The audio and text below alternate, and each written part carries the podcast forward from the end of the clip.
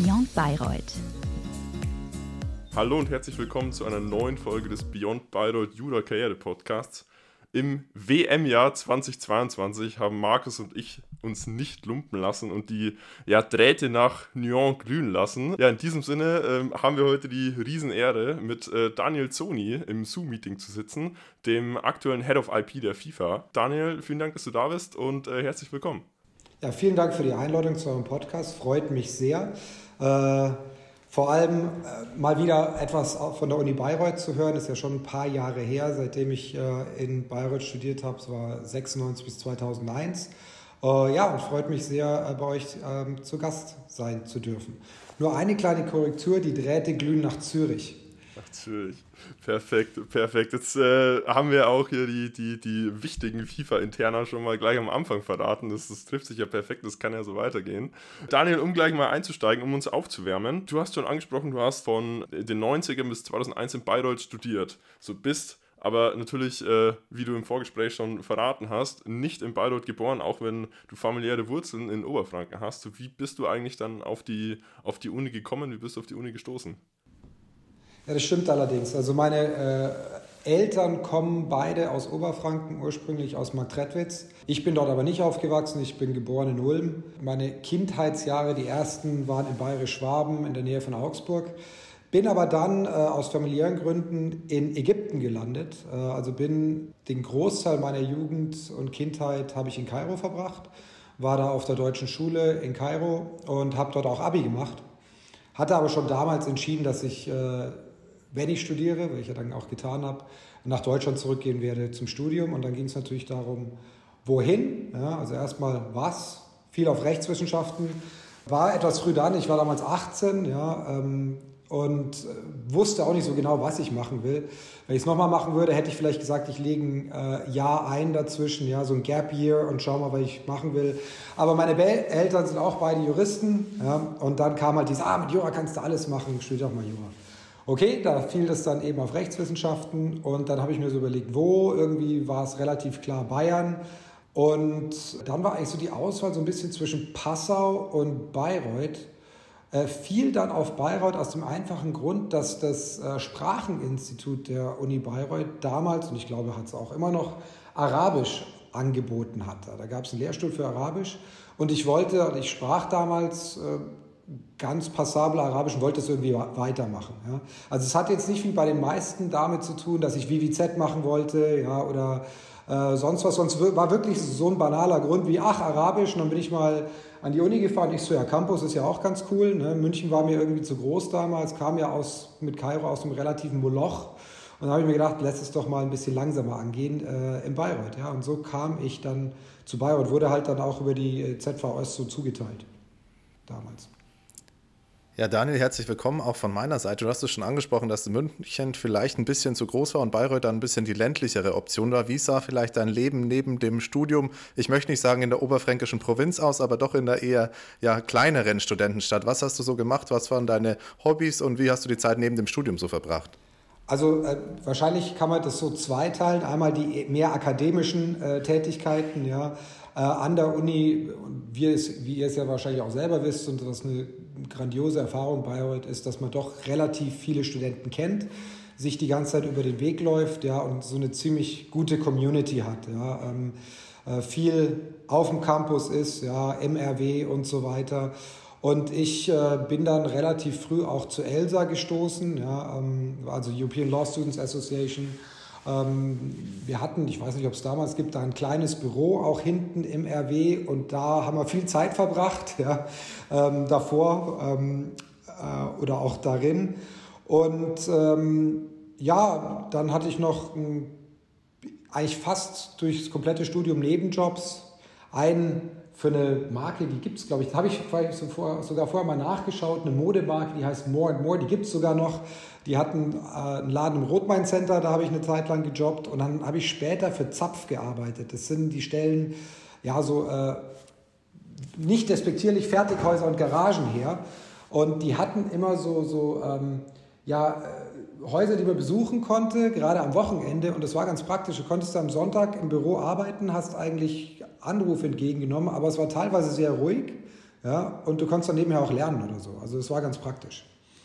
Und dann natürlich außer, außerakademisch das äh, damals doch auch schon lebendige Nachtleben Bayreuths genossen. Ich hatte mir dann auch mal kurz überlegt, wie die Läden denn damals hießen. Die meisten gibt es wahrscheinlich nicht mehr. Rosenau ist abgebrannt. Ja. Dann gab es das Vara Vara, das gibt es glaube ich auch nicht mehr. Jazzkeller, später Boraccio. Ich weiß nicht, ob es Boraccio überhaupt noch gibt. Wahrscheinlich auch nicht mehr. Ne? Sinopoli, Trichter, ja, die, die gibt es glaube ich alle gar nicht mehr. Daniel, den äh, Trichter gibt es noch. Den Trichter gibt es noch. Trichter also das ist ein, ja. ein legendärer Schuppen. Richtig. Ja, genau. aber du hast recht. Also das meiste gibt es nicht mehr. Es hat sich viel gewandelt, aber auch einige Sachen, die du angesprochen hast, die sind jetzt tatsächlich auch äh, in den vergangenen zwei Jahrzehnten, seitdem du jetzt hier weg bist, immer noch gleich geblieben. Also Elsa hat noch genau dieses Büro und ähm, du sitzt hier mit aus Löwen zugeschaltet mit, mit dem Vorstand äh, für Elsa Bavaria, oder? Vorstand bist du, Markus. Im Zoom-Call. Von dem her sind da auch die Verbindungen noch da. Bayreuth ist ein Dorf und äh, zwar nicht nur in der Zeit, in der man da studiert, sondern es bleibt auch ein Dorf. So, Daniel, du bist ja, einerseits Dorfkind vielleicht, äh, andererseits bist du aber auch Kosmopolit, um das, äh, um das deinem Lebenslauf zu entnehmen. Du warst warst in, in Bayern, Ägypten, ähm, bist jetzt in, in der Schweiz, in Zürich, nicht Nyon, sondern Zürich, ähm, hab ich, da habe ich aufgepasst. Aber du warst auch eine ganze Zeit lang in den Vereinigten Staaten, in New York, ähm, im Rahmen deines Referendariats, um jetzt mal äh, auch den, den, den ja, Zeitstrahl vorzuspringen, deine, deine, deinen Karriereweg weiterzugehen nach dem erfolgreich absolvierten Examen, ähm, um vielleicht mal so, so, so einen Überblick zu bekommen, so ein ganzheitliches Bild. Wie lief dein Referendariat ab? Was hast du da eigentlich alles so gemacht? Und äh, woher kommt dann auch deine ja, Affinität zu New York City? Ähm, also nach dem ersten bin ich dann äh, zum Referendariat. Erst dachte ich, ich gehe nach Bamberg, ja, aber das habe ich dann so in letzter Minute ähm, geändert, mehr oder weniger, und bin nach, bin nach Düsseldorf gegangen mit einem meiner besten Freunde aus dem Studium auch. Wir haben dann dort auch zusammen gewohnt und sind dann dort ins Referendariat eingestiegen.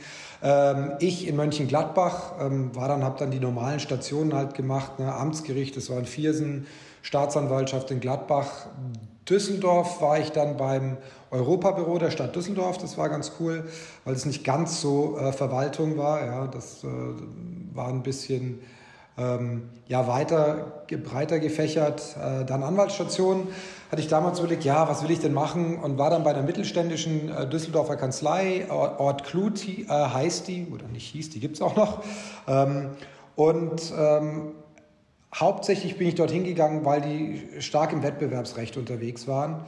Ähm, und das war so eine Sache, die mir im Studium sehr gut gefallen hatte. Damals Übung gehabt bei ähm, heute Professor Sosnitzer. Ähm, war eine Top-Übung, ja, war auch sehr unterhaltsam gestaltet. Da habe ich mir gedacht, komm, da schaust du doch jetzt äh, nochmal tiefer rein und bin dann noch dort äh, in der Zeit im, im, in Berührung mit dem restlichen IP, Markenrecht und so weiter gekommen. Und dann ging es dran, ja, was machst du denn nach dem zweiten, ähm, also in der Wahlstation, also zwischen schriftlichen und mündlichen, und hatte eigentlich erst einen, Wahlstationsplatz in der Botschaft, in der deutschen Botschaft in Beirut. Weil ich äh, ja vielleicht noch mal so einen arabischsprachigen Raum wollte und hatte auch noch überlegt, na vielleicht machst du ja doch die, die Prüfung ähm, für den Auswärtigen Dienst ja, weil ich in meiner Zeit in Kairo einige Freunde hatte, deren Eltern Diplomaten waren und fand es immer ganz interessant. Ähm, aber dann, wie es halt das Schicksal so will, meine damalige Freundin, mit der ich in Düsseldorf dann ähm, auch zusammen gewohnt habe, die äh, ging nach New York und ich habe das dann also über den Haufen geschmissen und habe gesagt, ich gehe auch nach New York. Ja, habe mir dann relativ kurzfristig was gesucht, aber jetzt nicht Großkanzlei, eigentlich gar nicht Kanzlei, sondern South Brooklyn Legal Services. Also im Endeffekt ist es Legal Aid ja, für, für sozial Schwachere. Fand ich aber super interessant, mal was ganz anderes zu machen. Und ja, das war super und war dann äh, ja, eben drei, dreieinhalb Monate in New York. Äh, interessanterweise waren aus meinem äh, Referendariatsjahrgang glaube, nochmal vier oder fünf Leute auch zur gleichen Zeit in New York. Ja.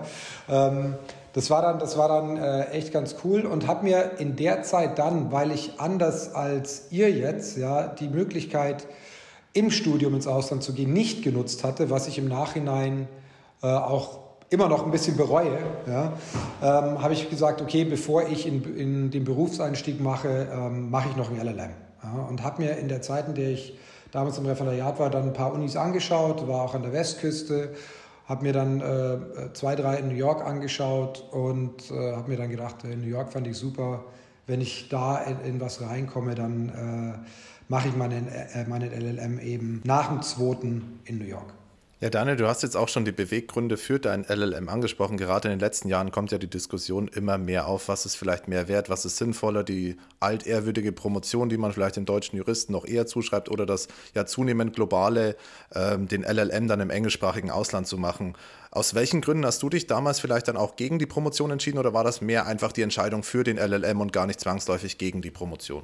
Das waren mehrere Gründe und zum einen, und da will ich auch gar nicht. Äh so tun. Ich habe damals das erste Examen, war nicht so der Kracher, ja, also ich hätte gar nicht promovieren können direkt, ja.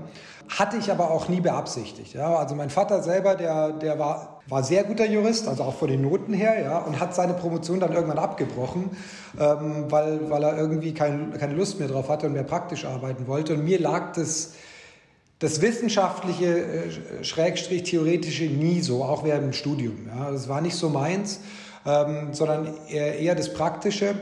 Und äh, deswegen hatte ich nie eigentlich groß mit dem Gedanken gespielt, zu promovieren. Und dann kam aber für mich eigentlich nur, weil ich natürlich mich da auch noch weiterbilden wollte, äh, ein Auslandsstudium in Form eines LLM in Frage. Und zu der Frage, was ich Leuten raten würde, das ist natürlich immer eine Präferenz, eine eigene, aber auch ähm, dahingehend, äh, willst, du, willst du ins Akademische, dann klar, äh, sollte man vielleicht promovieren. Ja. Wenn ich jetzt eher in die Kanzlei und vor allem auch vielleicht mehr international will, sehe ich den großen Vorteil nicht so. Es ist wirklich eine sehr deutsche Sache. Also ich arbeite ja sehr international. Und wenn ich das jetzt mal so salopp sagen darf, äh, außer in Deutschland oder im deutschsprachigen Raum kräht da eigentlich kein Hahn danach. Ja. Äh, ich kenne Leute, die in den USA dann gearbeitet haben, in Großkanzleien, ja, also einen deutschen Doktortitel hatten und der wurde dann von den Visitenkarten gestrichen, weil es in Amerika keiner kennt. Ja. Und es war dann natürlich dann auch so fürs Ego sehr schwer für die Leute zu sagen, ja, wo ist jetzt der, mein, mein Doktor? Ähm, aber in den USA kann damit keiner was anfangen. Also ein PhD ist auch nicht vergleichbar, ist eine ganz andere Schiene. Ja? Also ein PhD dauert vier Jahre, musst du lernen an der Uni und so weiter. Das kann man auch nicht einfach gleichsetzen. Und das machen eigentlich fast auch nur Akademiker. Ich kenne fast keinen in der Praxis, der in den USA irgendwie ein PhD hinlegt. Ja?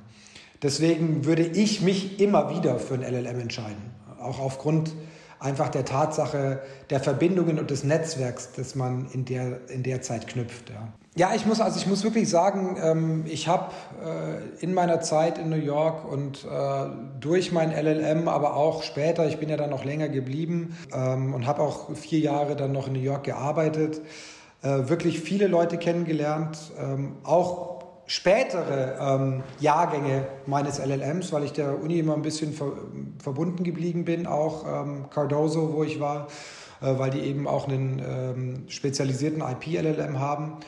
Und arbeite teilweise auch mit Anwälten zusammen, die, die ich damals kennengelernt habe. Also zum Beispiel, ich habe einen guten Bekannten aus Italien, der auch in meinem LLM, nee, ein Jahrgang nach mir war und der ist jetzt unser External Counsel in Italien äh, hier bei der FIFA. Ja. Also und einfach das Netzwerk ist, das man dadurch knüpft, ist wirklich sehr oder kann sehr wichtig sein, wenn man es wenn pflegt, auch für den späteren Werdegang. Um jetzt mal weiter äh, zu gehen, äh, Daniel, du hast ja schon angesprochen, du warst jetzt nicht nur in Anführungszeichen für den LLM in New York, sondern du hast diese, diese Praxisschiene ja wirklich voll ausgereizt und hast auch das New York Bar Exam gemacht, jetzt, was jetzt auch nicht das, das Utah Bar Exam oder so ist, sondern das ist ja wirklich äh, mit dem kalifornischen eigentlich ein, ein, ein Begriff. Da würde es uns mal interessieren, wie du auch zu dem Entschluss gekommen bist, hey, ich bleibe jetzt äh, auf der anderen Seite des großen Teichs und möchte da auch praktizieren und inwiefern das auch mit den deutschen Staatsexamina vergleichbar ist. Also geplant war es null. Ja, also das hatte ich überhaupt nicht mal angedacht, als ich mein LLL angefangen habe.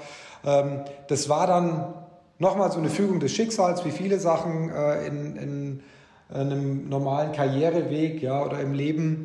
Äh, ich hatte damals eigentlich geplant, ich mache den LLM und komme dann zurück nach Deutschland, suche mir einen Job und dann schauen wir mal weiter. Ja. Ähm, und äh, meine damalige Freundin hat einen MBA gemacht in Australien. Ja? Und der, der, der Plan war, wir kommen dann beide wieder zurück ne, und ziehen wieder zusammen und so weiter. Und das lief dann halt nicht so, wie es angedacht war. Ja? Sie blieb in Australien und ich hatte dann eigentlich keinen Plan. Ja? Musste, also hatte auch jetzt nicht groß mich während meines LLMs um äh, Jobs in Deutschland gekümmert. Es ist so, wenn du in New York zumindest, ich glaube, das gilt, gilt aber auch generell für die USA, ähm, das Visum, das man bekommt, ist ein äh, F1-Visum, das ist ein Studentenvisum. Und da kriegst du noch ein Jahr danach äh, etwas, das nennt sich OPT, Optional Practical Training. Das heißt, du kriegst ein Visum, wo du dann ähm, einfach noch weiter Praktika machen kannst, wo du ähm, auch in der Kanzlei oder halt in einem Unternehmen arbeiten kannst, ohne größere, weite äh, Visa beantragen zu müssen. Und nachdem ich dann relativ ungebunden war, habe ich mir gedacht, na gut, dann äh, bleibst du halt vielleicht noch und machst einfach das, das Bar-Exam, ja, und ähm, machst danach vielleicht noch ein Praktikum in den USA, um zu schauen, ja, einfach noch ein, noch ein bisschen dort zu arbeiten, weil ich das im Studium, also im LLM selber jetzt nicht gemacht hatte. Es gab halt ein paar Leute in meinem Semester, die haben das Bar-Exam gemacht und ich so, machst halt auch mal. Ne? Warum nicht noch mitnehmen, sozusagen? Ja? Also es war wirklich so der Gedanke, mache ich jetzt halt mal. Ja? Und das war dann also zeit, zeitlich und die Vorbereitung darauf relativ intensiv, weil ich eigentlich nur zweieinhalb, drei Monate Vorbereitungszeit hatte. Äh, ähnlich aber wie in Deutschland gehst halt ins Rep. Ja, da gibt es auch Repetitoren, äh, Bar, Bar Preparation Courses. Habe äh, dann da einen gemacht, einen der großen, Barbary heißen die. Und das Examen oder die, Prüfung ist ganz anders, als, als man sich das aus, Deutschland kennt. Ne, da ist der, also in New York zumindest sind es zwei Tage. Der erste Tag ist ein Multiple-Choice-Test. Ja? Ähm, mit, ich weiß jetzt gar nicht mehr, ich glaube 100 Fragen, ja? Äh, Antworten A bis D. Und der zweite Tag sind fünf Essays, ja? also fünf Kurzgutachten äh, oder wie immer die äh, Klaus Kurzklausuren. Und äh, ja, ist ziemlich heftig. Also äh, vom Schwierigkeitsgrad ist schwierig zu vergleichen, weil es einfach eine andere Geschichte ist. Ich würde sagen, jetzt ist nicht ganz so ähm, lernintensiv wie jetzt ein deutsches Examen und ist ja auch kürzer. Also der Zeitaufwand ist natürlich schon etwas extremer und ich würde auch sagen, es geht noch mehr in die Tiefe. Allerdings, und gerade für Ausländer, ist nicht zu unterschätzen, auch wenn man denkt, man spricht sehr gut Englisch, ja, mittlerweile nach einem Jahr ähm, in den USA, es ist dann doch nochmal was anderes, ja, die, den doch sehr gedrängten und kurzen Zeitraum, den man hat, um diese Fragen zu beantworten, die dann auch wirklich zu verstehen und dann auch ordentlich zu beantworten, weil man dann, ich würde mal sagen, also selbst für die Amis ist es sehr kurz ja, und äh, man muss ja dann doch erstmal sich da reindenken. Also es ist, ist nicht einfach. Ja, es ist nicht einfach, aber ich glaube doch, wenn man es jetzt so sagen will, mal salopp, in Anführungsstrichen, in Anführungsstrichen ein bisschen einfacher als ein deutsches Examen. Ja, und dann habe ich das gemacht und habe dann äh, mich dann vorher auch noch um Praktikum gekümmert in den USA und das kam auch wieder durchs Netzwerk. Ähm, Kumpel von einem Kumpel, der in einer kleinen Entertainment Law Kanzlei ein Praktikum gemacht hatte. Großer BVB-Fan, der wollte mir dann erst gar nicht vermitteln, weil ich Bayern-Fan bin. Ja, äh, hat mich aber dann, hat mich dann mit, ähm, ähm, mit dem äh, Partner dort, der die Kanzlei gegründet hatte, einfach äh, in, in Kontakt gesetzt ich habe denen eine E-Mail geschrieben, habe so gesagt, hey, hätte Interesse nach dem Bar-Exam, vielleicht, weil ich dieses, dieses Jahr habe, vielleicht noch mal zwei, drei Monate, bis mir das Geld ausgeht, so nach dem Motto, ja, bei euch Praktikum zu machen, bevor ich dann wieder zurück nach Deutschland muss.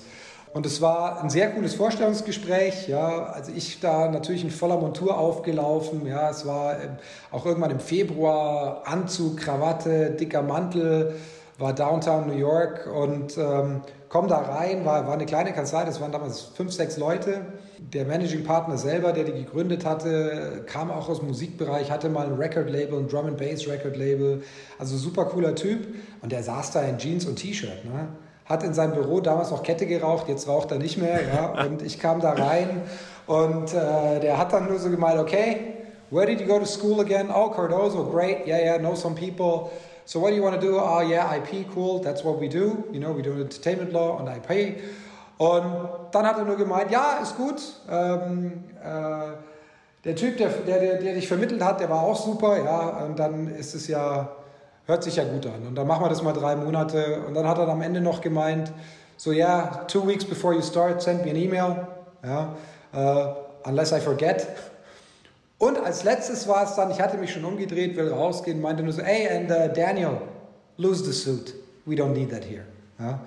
Und äh, das war ganz cool, war ein ganz anderer Einstieg in in dann das amerikanische Anwaltswesen, ja, nicht Großkanzlei. Äh, der große Vorteil dabei war aber, ich habe direkt am Mandanten gearbeitet, direkt Sachen bearbeitet, jetzt nicht irgendwelche Due Diligences gemacht, ja, in irgendwelchen Data Rooms. War zwar erstmal auch nicht bezahlt, aber nach ein, eineinhalb Monaten hat er gefragt, ja, so, sag mal, du hast doch noch ähm, acht Monate Visum, hast nicht Bock, das Jahr komplett bei uns zu bleiben, ja, und dann auch bezahlt.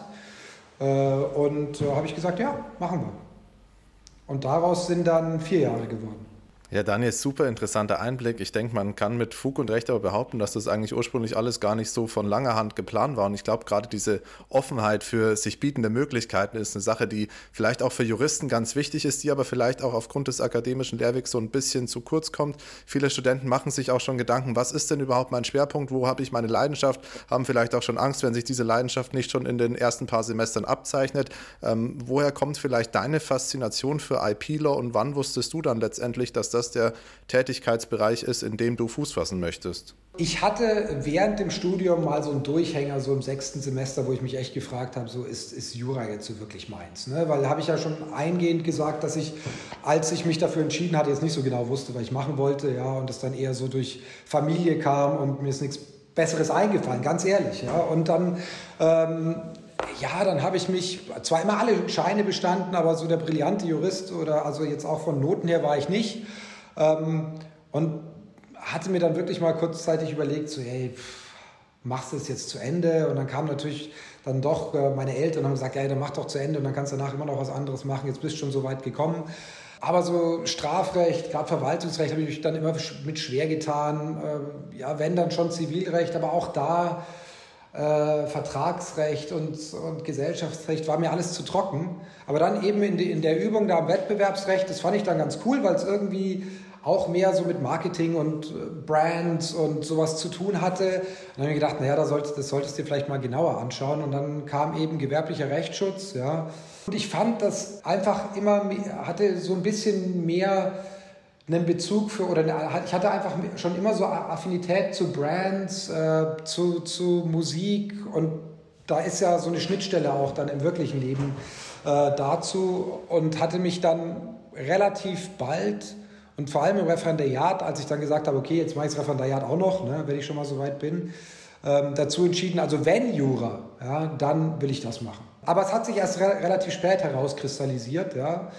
Da kann ich auch nur sagen, weil du, äh, Markus, es gerade auch angesprochen hast, so ein bisschen die Angst dann schon im Studium, oh Gott, was mache ich denn jetzt? Und der Leistungsdruck auch. Und äh, da kann ich eigentlich auch nur sagen, hatte ich natürlich auch, ja, also ganz klar, genau das Gleiche, diese gleichen Ängste und, und Sorgen hatte ich auch, aber da, man findet rein, ja, man findet seinen Weg, ist einfach so, ja, also ähm, auch wenn es ein bisschen dauert und man muss jetzt auch nicht, äh, und wie gesagt, ich war relativ früh dann, ich habe mit 24, äh, habe ich mit dem Referent, nee, warte mal, war ich mit, mit 25 war ich mit dem zweiten fertig, ja, ähm, aber das waren auch Zufälle. Ja. Also ich habe mit nach zwölf Jahren Abi gemacht. Das war damals äh, äh, an den Auslandsschulen wurde das getestet. Ja. Und dann musste ich nicht zum Bund. Ähm, und da habe ich eben sozusagen zwei Jahre gespart.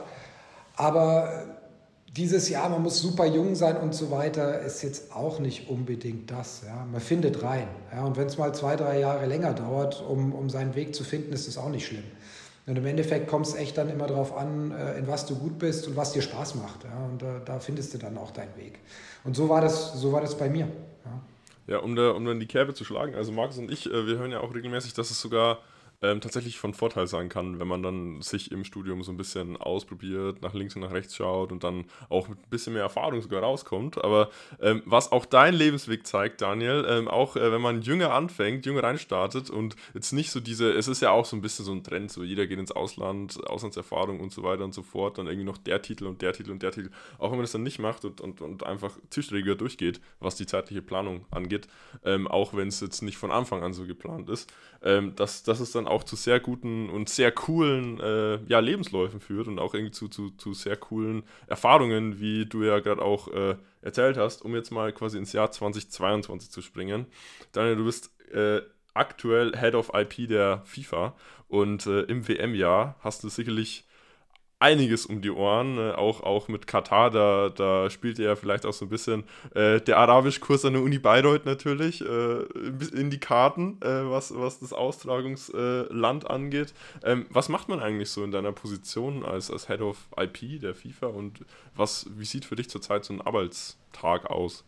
Was beinhaltet die Position? Also ich bin sozusagen, um das mal jetzt auf Deutsch dann wieder zurückzubringen, Abteilungsleiter äh, für gewerblichen Rechtsschutz bei der FIFA. Ja, ähm, verantworte damit alles, was mit IP zu tun hat, was sich bei uns auf hauptsächlich eben auf Marken- und Urheberrecht fokussiert. Wir, wir haben keine Patente, ja, äh, sind kein Technologieentwickler, ähm, haben aber ein, sind im Endeffekt in unserer, auf unserer kommerziellen Seite ein, ein Licensing-Business. Ja? Also wir, wir nutzen unsere IP, um die zu vermarkten, ob es jetzt die äh, Broadcasting Rights, Media Rights sind, ja, oder ob es unsere Marken sind im Rahmen von Sponsoring-Verträgen oder auch äh, in, in, einem Lizenzierungsprogramm als Merchandise. Ja.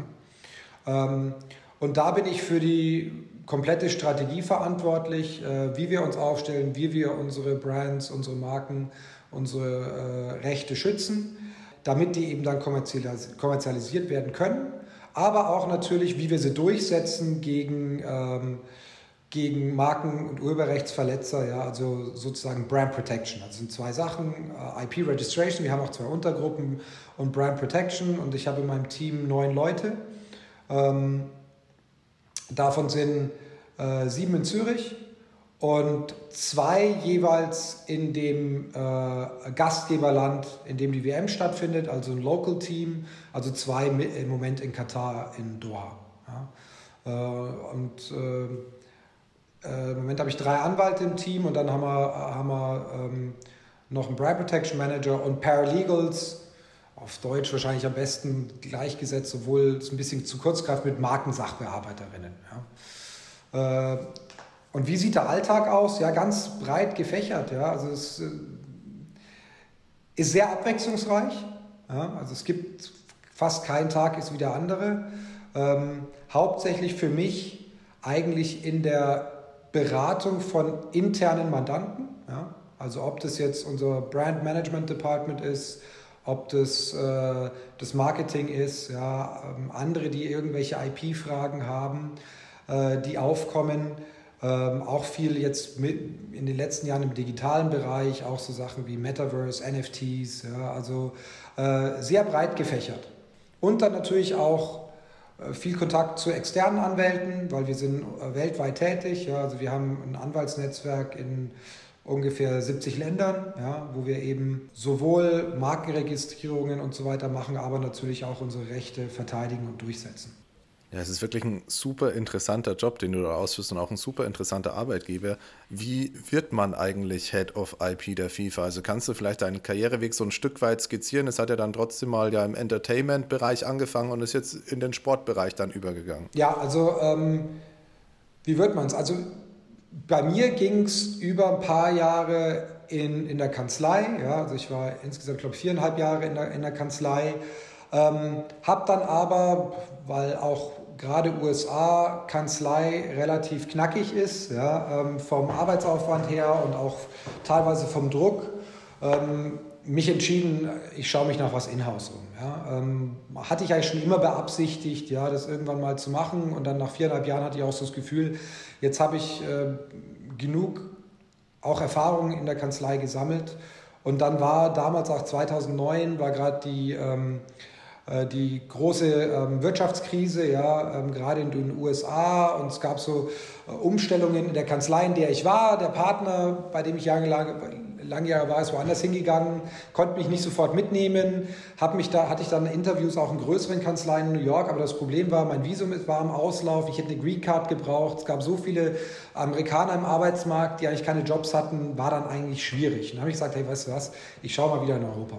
Ja und bin dann äh, letztendlich äh, in der Schweiz gelandet, erst nicht in Zürich, sondern in Zug ähm, bei einem Unternehmen, das nennt sich Belron, ist eine Holdinggesellschaft, denen gehört die Marke Carglass.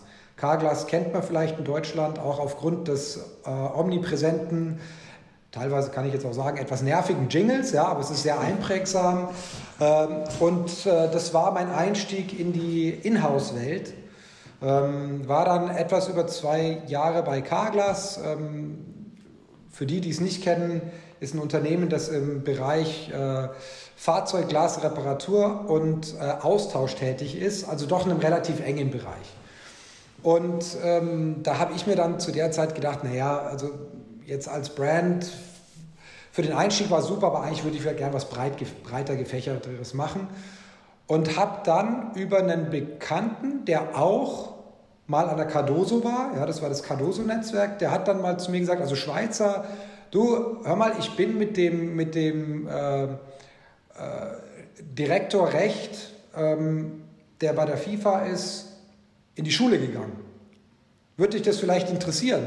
Schick mir doch mal meinen Lebenslauf, den leite ich weiter. Ja? Äh, ich so, ja klar, würde mich das interessieren, Fußball, ne? wie geil ist das denn? Klar. Ähm, und äh, war ja mich sowieso ein bisschen am Umsehen und der hat es dann gemacht. Äh, der Kollege hat dann einfach meinen Lebenslauf natürlich an, an, an die äh, Personalabteilung weitergegeben und ist dann da irgendwo versandet. Ja? Also hat sich dann auch nicht weiterentwickelt.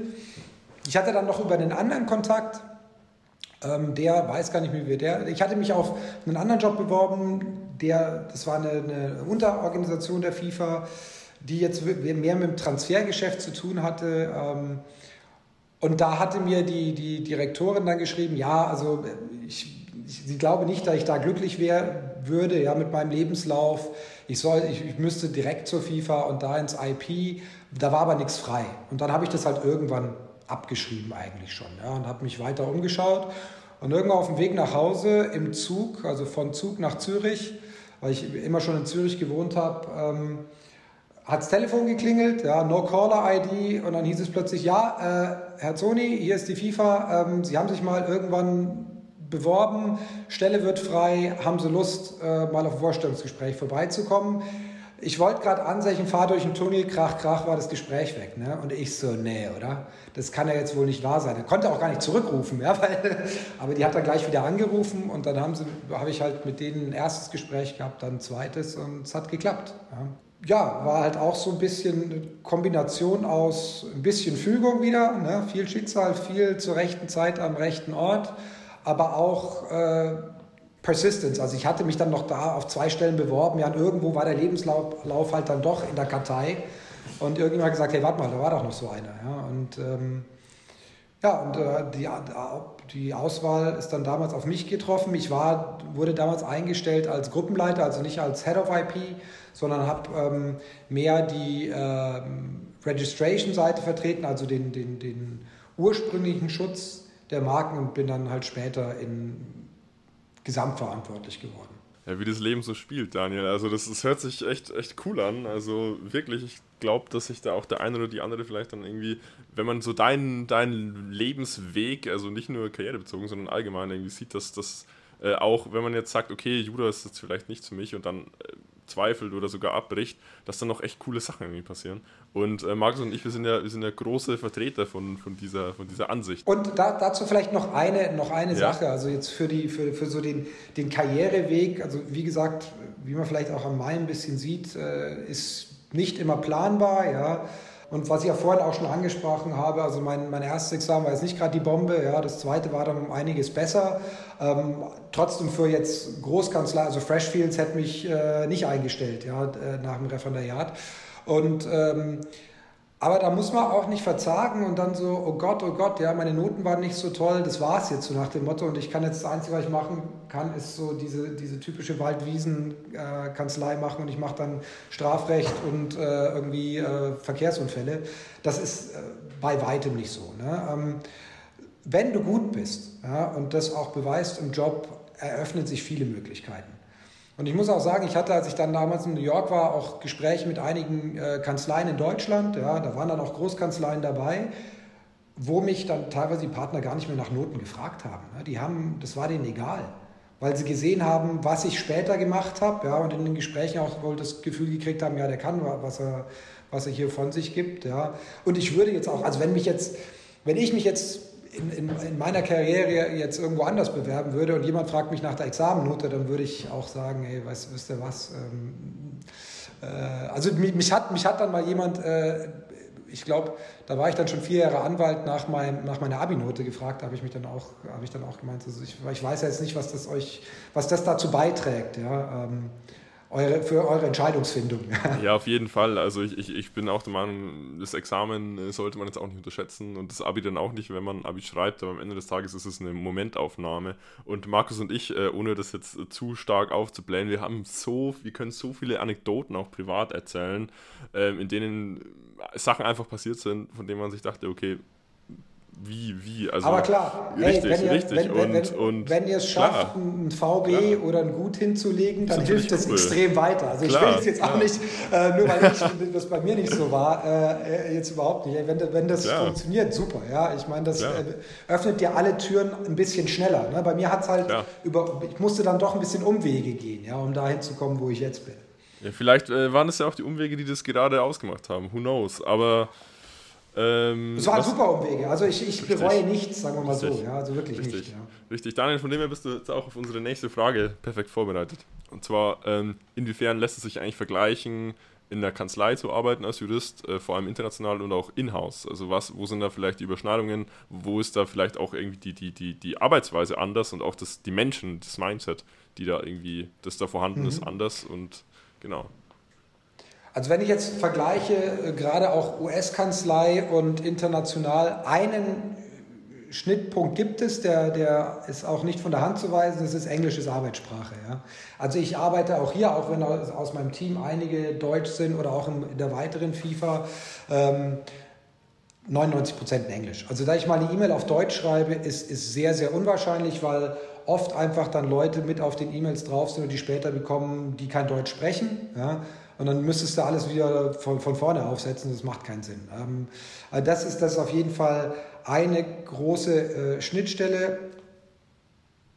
Ansonsten ist die Arbeit in der Kanzlei doch sehr anders von der, die Arbeitsweise von der äh, Inhouse. Ja, Inhouse bediene ich Mandanten, die, Haupt, die äh, zum Großteil nicht Juristen sind, ja, und denen irgendein Gutachten hinzuhauen oder ein Memo, wie man es jetzt in der Kanzlei machen würde für den Partner, für den man vielleicht arbeitet, ist völlig an der, an der Realität und an der Materie vorbeigegriffen.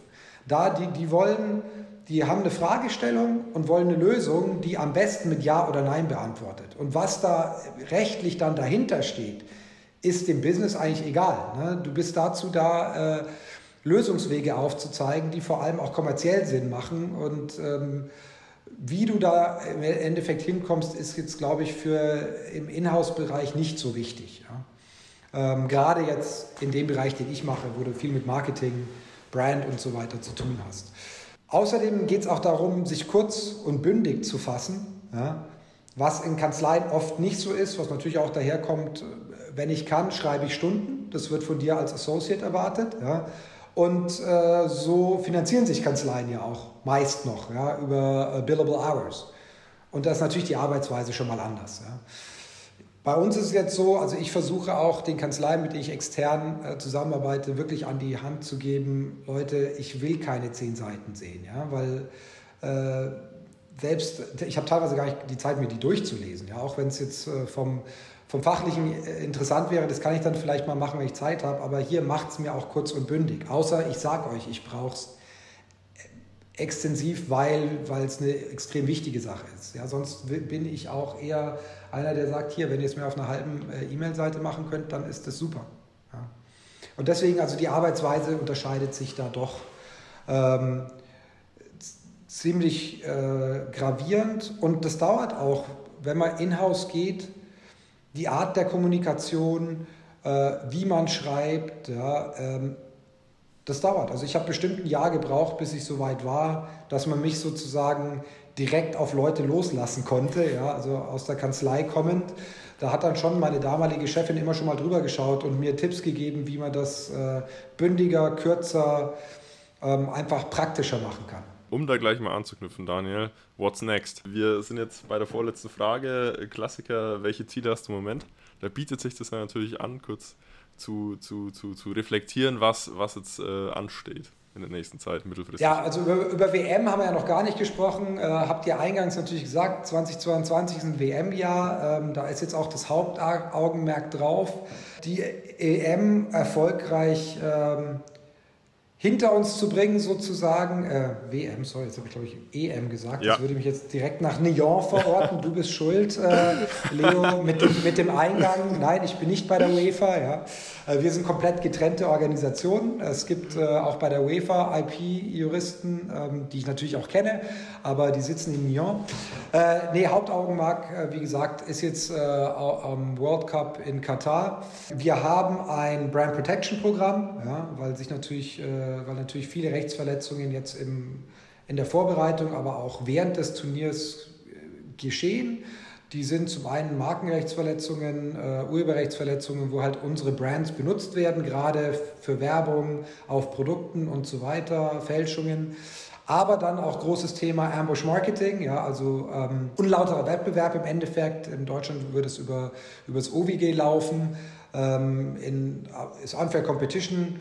Aber in vielen Ländern ist es auch eine Sache, die jetzt nicht so entweder gar nicht kodifiziert ist, also keine Gesetzesgrundlage hat, oder auch im, im, in der Rechtsprechung noch nie behandelt wurde. Ähm, da, da, ähm, da, tragen wir teilweise auch zur, zur Rechtsfortführung oder Weiterbildung bei. Also wir hatten zum Beispiel in Mexiko der erste Fall, der jemals entschieden wurde im Bereich Ambush Marketing, war von uns geführt worden. Und wir haben eben auch ein Brand Protection On-Site-Programm, wo wir beim Turnier um die Stadien aktiv sind, ja, äh, um eben Rechtsverletzungen zu vermeiden, Ambush-Marketing vorzubeugen. Und da werde ich dann auch während des kompletten Turniers mit einem Team vor Ort sein ja, und äh, halt schauen, dass wir das äh, gut über die Bühne bringen und ordentlich organisieren. Ja, und das wird spannend. Ist immer sehr viel zu tun. Ist auch viel Projektarbeit, die jetzt aus der reinen juristischen Arbeit rausgeht. Ja, also äh, äh, viel auch so Project Management.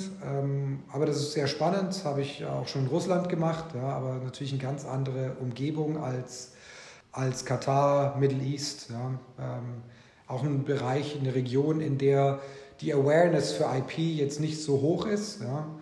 Äh, und da machen wir auch viel im Awareness-Bereich. Ja, Daniel, wir sind auch am Ende unseres Interviews angekommen. Du hast schon wirklich wertvolle Hinweise und Tipps für die aktuelle Studierendenschaft auch gegeben, um dir vielleicht abschließend nochmal die Bühne zu geben. Gibt es vielleicht eine Sache, die du unseren Zuhörern noch mit auf den Weg geben möchtest?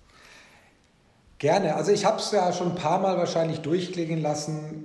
Netzwerk ist extrem wichtig. Ja?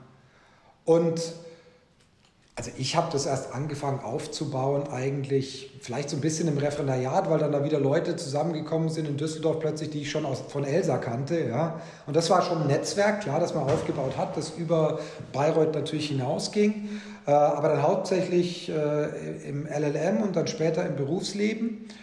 Ähm, aber ihr habt jetzt, oder ihr jetzt äh, exemplarisch für die heutigen Studierenden, habt viel mehr Möglichkeiten, als wir damals hatten. Ne? Also wir hatten, es gab weder LinkedIn noch Social Media, gab es alles nicht. Also bei uns war äh, das Allerneueste, dass wir ein Modem hatten und uns irgendwo eingewählt äh, hatten, um überhaupt zu Hause mal das Internet zu benutzen. Damals war der Knotenpunkt in Nürnberg, ja, und äh, nach dem, meinem ersten Wochenende äh, im Internet kam eine Rechnung von der Telekom über 250 D-Mark, ja, was eher uncool war. Ja. Ähm, aber wie gesagt, wir hatten die ganzen Möglichkeiten nicht. Ne? Da war es sehr schwierig äh, zu netzwerken. Das ging dann höchstens auf irgendwelchen Veranstaltungen, ja. Äh, und gerade LinkedIn ist das perfekte Tool dafür. Und da kann ich wirklich nur sagen, äh, macht es einfach. Ja? Schaut, wen ihr interessant findet, wo ihr glaubt, dass ihr mit Leuten sprechen könnt, die euch weiterbringen können. Ja? Und schreibt die einfach an.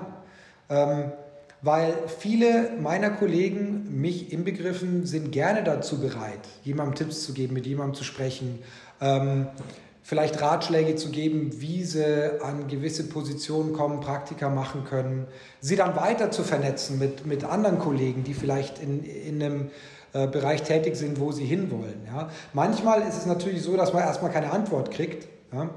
Ähm, passiert mir auch. Ich habe dann immer so eine Wiedervorlage, ja, wenn mich Leute ansprechen, dass ich dann doch mal, äh, weil, weil oft ist man halt äh, sehr beschäftigt, aber äh, im Zweifelsfall melden sich die Leute. Ähm, und da auch wirklich keine Berührungsängste haben. Das Einzige, was ich da sagen kann, ähm, ihr müsst einen Purpose haben, warum ihr die anschreibt. Ihr müsst schon erklären, warum. Also wenn, wenn mir jetzt jemand einfach, ein Student oder irgendjemand auf LinkedIn einfach nur ein I'd, I'd like to connect schenkt, ist meine Frage, ja weswegen? Ich kenne dich nicht. Ja? Ihr, müsst, ihr müsst schon sagen, hey, ich interessiere mich zum Beispiel für äh, Markenrecht, ich interessiere mich für Sportrecht, für den Sportbereich generell. Ja? Ähm, einen Aufhänger finden. Und dann werden sich die meisten auch zurückmelden und es ergibt sich was draus. Ja? Und dann kann man auch weiter vernetzen. Oder es sind dann so, so Sachen wie, ach, du hast auch da und da studiert. Ja? Das ist ja auch so ein Aufhänger. Ähm, und da ist wieder dann das Netzwerk, ihr habt mich eingangs auch gefragt, äh, welche Bezugspunkte habe ich heute noch zu Bayreuth. Ja? Bezugspunkte sind, ich laufe in meinem Berufsleben immer wieder Leuten ähm, über den Weg, die in Bayreuth studiert haben, die ich vielleicht gar nicht kenne. Ja? Zum Beispiel jemand, der auch äh, bei euch schon im Podcast war, Tim Bagger von Lenze Stopper in München, ja, der im Sportrecht unterwegs ist. Ähm, den kannte ich vorher auch nicht. Mit dem arbeite ich jetzt seit ein paar Jahren beruflich zusammen. Ja. Nice. Äh, und das kommt auch immer wieder. Und so entwickelt sich das dann. Und das ist wirklich das, was ich äh, Leuten, die jetzt gerade im Studium sind, ähm, gerne mit auf den Weg geben würde. Keine Berührungsängste und arbeitet schon früher an eurem Netzwerk. Ähm, ist mindestens genauso wichtig wie eure Examensnote. Ja, also Markus und ich, ich denke, äh, Markus, ich kann jetzt auch für dich sprechen, wir sind da auch äh, absolut auf, auf, auf uh, on the same page mit dir, äh, um das jetzt mal äh, auf deiner Arbeitssprache zu sagen. Und äh, wenn dann auch der Head of IP der FIFA ähm, so freundlich ist und so erreichbar ist, dass er dann auf eine LinkedIn-Nachricht auch richtig schnell antwortet, ähm, kann da nichts schief gehen. Und ähm, ich denke auch jetzt aus studentischer Perspektive kann man einfach nur sagen, irgendwie, why, why not? Also man kann es einfach mal einfach mal Why not? You got nothing to lose. Genau. Ja. Schlimmste, richtig, was passieren richtig. kann, du kriegst keine Antwort. So richtig. Ja. ja, klar. Und äh, von dem her ähm, würde ich jetzt mal sagen, vielen Dank für deine Zeit, Daniel. Also ähm, sowohl für die frühen Antworten und die LinkedIn-Nachrichten, als auch jetzt für diesen Call und äh, für das richtig coole Interview. Äh, wir wünschen dir noch alles Gute für die Zukunft und äh, drücken dir die Daumen für eine coole und erfolgreiche WM. Ja, danke euch. Also auch vielen Dank nochmal für die Einladung, äh, für das nette Gespräch. Und natürlich auch euch auch alles Gute für die Zukunft und ich hoffe, man sieht sich mal wieder, vielleicht sogar im Beyond Bayreuth